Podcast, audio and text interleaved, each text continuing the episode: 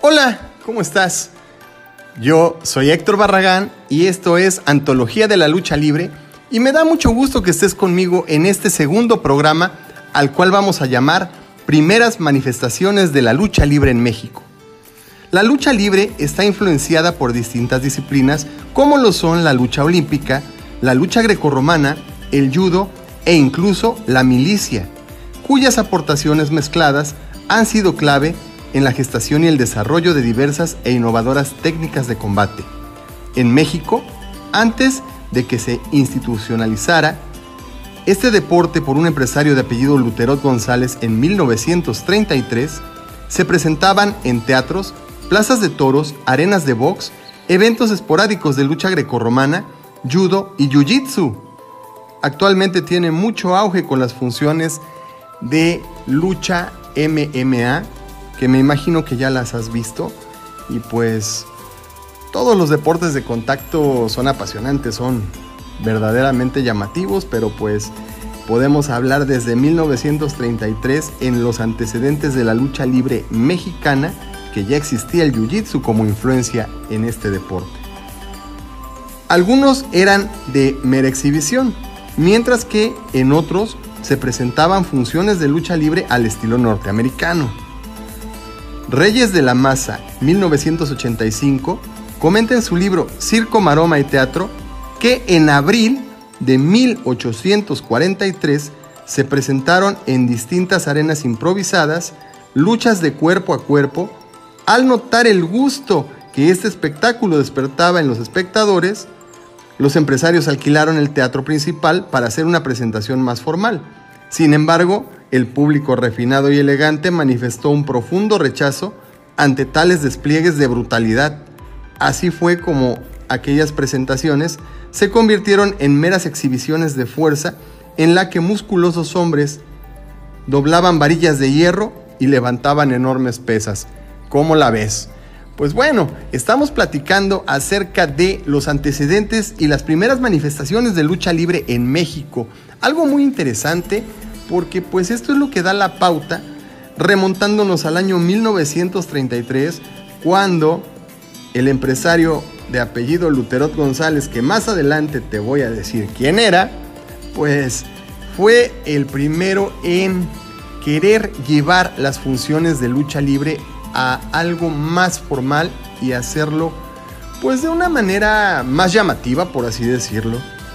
Otro ejemplo que comenta Reyes de la Maza fue lo ocurrido en febrero de 1849, cuando se presentó en el teatro principal un espectáculo de lucha grecorromana. En el programa se anunciaba que el luchador norteamericano llamado Rey de los Luchadores, que solo se conocía que su apellido era Charles, lucharía contra el amateur mexicano Simón Vázquez, así como contra tres franceses y un jamaiquino, y otros cuatro norteamericanos según el cronista. Los promotores ofrecieron 500 pesos de recompensa a quien pudiera vencerlo, incluyendo en el desafío al famoso luchador francés Turín, un hombre a quien le precedía la fama de que podía detener caballos en pleno galope. Esa no me la sabía yo. ¿Tú sí? No creo. Así pues, mientras Turín llevaba a cabo el reto, apareció otro luchador que se hacía llamar el Invencible de la Palestra de Nimes, para cerrar con broche de oro la presentación. Y de ahí en adelante los tres luchadores nombrados se hicieron amigos y se juntaron para ofrecer luchas de espectáculo en teatros nacionales. El propio Turín en 1855 realizó otra temporada de presentaciones en México con actos de fuerza y destreza. Se tiene conocimiento que también durante la invasión del ejército francés a México de 1864 a 1867, se presentaron demostraciones de lucha olímpica y grecorromana, todas ellas con un perfil de exhibición deportivas. Fueron organizadas en sitios como el Palacio de Buenavista, hoy Museo de San Carlos, la Plaza de Toros de Paseo Nuevo y la Plaza de Toros de San Pablo y el Circo o ring. ¿Cómo la ves? Pasaron más de tres décadas para que se formaran los primeros luchadores mexicanos profesionales recién entrado el siglo XX en la Ciudad de México. El francés Planchet se presentó en algunas batallas de exhibición contra el mexicano José Espino. Enrique Ugartechea, empresario y luchador mexicano, también enfrentó al Hércules italiano Romulus en Puebla, Guadalajara y en la Ciudad de México en 1910. Hubo dos temporadas en la Ciudad de México y una en el teatro principal promovida por el italiano Giovanni Reselec otra efectuada en el Teatro Colón por Antonio Fournier, con la presentación de luchadores como Staki Nabutaka, Mitsuyo Esai Maeda en 1921. Constant Lemarin, de origen belga, presentó en el Teatro Colón un evento en el que participó Javier Ochoa el León enfrentándose al fantástico luchador romano Song. Javier Ochoa, el León Navarro. Búscalo en internet y vas a darte cuenta de quién te estoy hablando. Apenas iniciado el año 1931, se programó una temporada de lucha libre en la Arena Nacional organizada por Carlos Laverge, Jimmy Fitten, Salvador M. de Uriarte quien también era dueño y promotor de box en la Arena Nacional. Dicha temporada se efectuó con luchadores de talla internacional como Carlos Enríquez, Jack Russell, Arpat Sux, Samson Tagliarini, Jean Bruchet, Otto Corte, entre algunos otros más. No obstante, la temporada ni siquiera llegó a los tres meses. Esta es la parte a la cual llamamos primeras manifestaciones de la lucha libre en México. Y esto es Antología de la Lucha Libre con tu servidor Héctor Barragán. Hablemos ahora de don Salvador Luterot González. Salvador Luterot González nació el 21 de marzo de 1897 en Colotlán, Jalisco. Su padre fue un agricultor y comerciante, quien a base de esfuerzos logró establecer dos ranchos los Pinos y El Guardalobo, y una tienda en el pueblo en Monte Escobedo, Zacatecas, de modo que cuando don Salvador era todavía un niño, la familia Luterot tuvo que mudarse a Colotlán para estar más cerca de tales propiedades.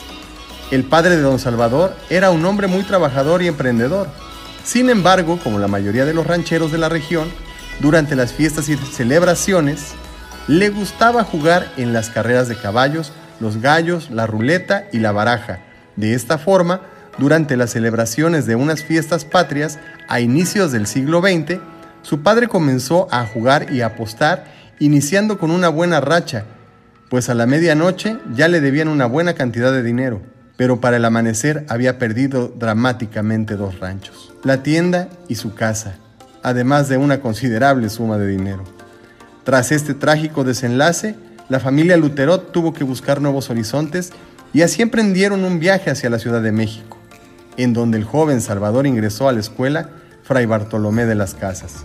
La muerte del padre de don Salvador ocurrió exactamente al cumplirse el centenario del levantamiento de la independencia en México. Lo obligó a buscar un empleo y durante las vacaciones escolares, cuando apenas tenía 13 años de edad, entró a trabajar en un taller de rotograbado. Posteriormente ingresó a la Escuela de Agricultura, pero muy pronto tuvo la idea de abandonarla porque nuevamente las cuestiones económicas no fueron las más óptimas. Tiempo después ingresó a trabajar como chícharo o ayudante en la fábrica de calzado United Shoe and Leather Corporation. En 1914 ya iniciada la revolución, don Salvador Luterot presentó ante el mayor Lorenzo Muñoz Merino, jefe de escolta del general Álvaro Obregón, su presencia de ingreso para las Fuerzas Armadas. El mayor no quería aceptarlo debido a que su delgada complexión física argumentaba que no podría cargar ni siquiera un rifle. Pero la determinación de aquel joven de 17 años lo convenció, así que en el cuartel de la ciudad fue dado de alta rápidamente y nombrado capitán segundo. Fue entonces cuando un pagador del mismo batallón al que pertenecía, se fugó llevándose consigo los fondos de su grupo. De esta forma el joven Luterot fue habilitado como pagador gracias a su habilidad con los números y el estricto orden con el que manejaba las cosas. Era el de los dineros, como ven. Tiempo después regresó a las filas del ejército con el nombramiento de capitán primero para ser ayudante del general Francisco R. Manso. Don Salvador había pasado 10 vertiginosos años de su vida enrolado en el ejército, estuvo 7 años visitando los negocios de las más diversas índoles. Tiempo después, en un cese masivo de inspectores, se le obligó a buscar otras alternativas económicas, por lo que estableció una fábrica de muebles y mesas de billar. Pronto se percató que la mayoría de la gente solo adquiría sus muebles a plazos y que muchos ni siquiera lo pagaban, lo cual le ocasionó más de un disgusto. A inicios de 1933 cerró la fábrica de muebles donde trabajaba y finalmente comenzó su difícil emprendedora misión de traer a México el deporte espectacular que en 1929 había observado en El Paso, Texas. ¿Cuál creen que era? Pues sí, ni más ni menos la lucha libre. Y él fue Salvador Luterot González, que podemos considerar es el padre de la lucha libre en México. Y bueno, prácticamente esto es la clave del inicio de la lucha libre en México que si te das cuenta tenía un nexo muy directo con la milicia, casi por lo regular, y te puedo decir que todos los iniciadores que se dedicaron a esto, pues eran militares, eran soldados o eran gente dedicada a la milicia, como ya te lo acabo de decir. Quiero agradecerte por estar aquí conmigo en esto que es Antología de la Lucha Libre y te invito a que me sigas en mi página de Facebook me encuentras como Héctor Barragán y también te invito a que sigas Permanencias Voluntarias. Nos vemos en el próximo capítulo de Antología de la Lucha Libre, donde hablaremos de esto que es la historia de la lucha libre en México y el mundo. Yo soy Héctor Barragán y nos vemos en el próximo capítulo.